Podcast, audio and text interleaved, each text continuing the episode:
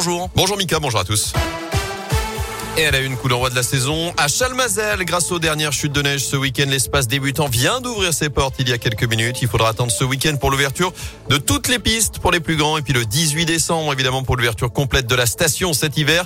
Aujourd'hui en tout cas, vous pouvez aussi aller profiter des pistes aux Estales pour ceux qui préfèrent le ski de fond ou les raquettes. Le domaine nordique du Bessa est déjà ouvert depuis hier, depuis dimanche même au col de la Loge pour les skieurs et les randonneurs. Dans l'actu également, un nœud rouge sur la façade de l'hôtel de ville à saint Le bâtiment sera également éclairé en rouge. Aujourd'hui, comme les arches de Carnot et du cours Gustave Nadeau, symbole en ce 1er décembre, journée mondiale de lutte contre le sida.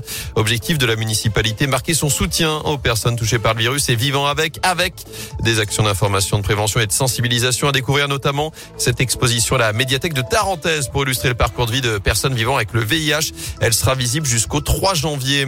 En France, la suspension des vols vers sept pays d'Afrique est prolongée jusqu'à samedi. C'est ce qu'annonce ce matin le secrétaire d'État aux Affaires européennes Clément Beaune. Ensuite, il y aura un protocole extrêmement renforcé au moment de la reprise avec un test à l'arrivée, test au départ et isolement face à l'émergence du variant Omicron. Début agité du candidat Zemmour à l'élection présidentielle. Il était l'invité du 20h TF1 hier. Il n'a pas apprécié les questions de Gilles Boulot. Il évoque une interview de procureur. Le candidat d'extrême droite aurait d'ailleurs insulté le journaliste.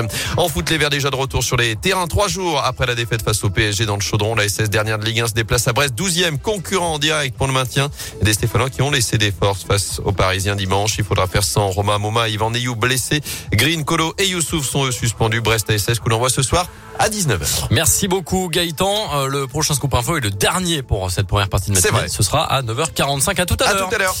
Dans un instant, Lil Nas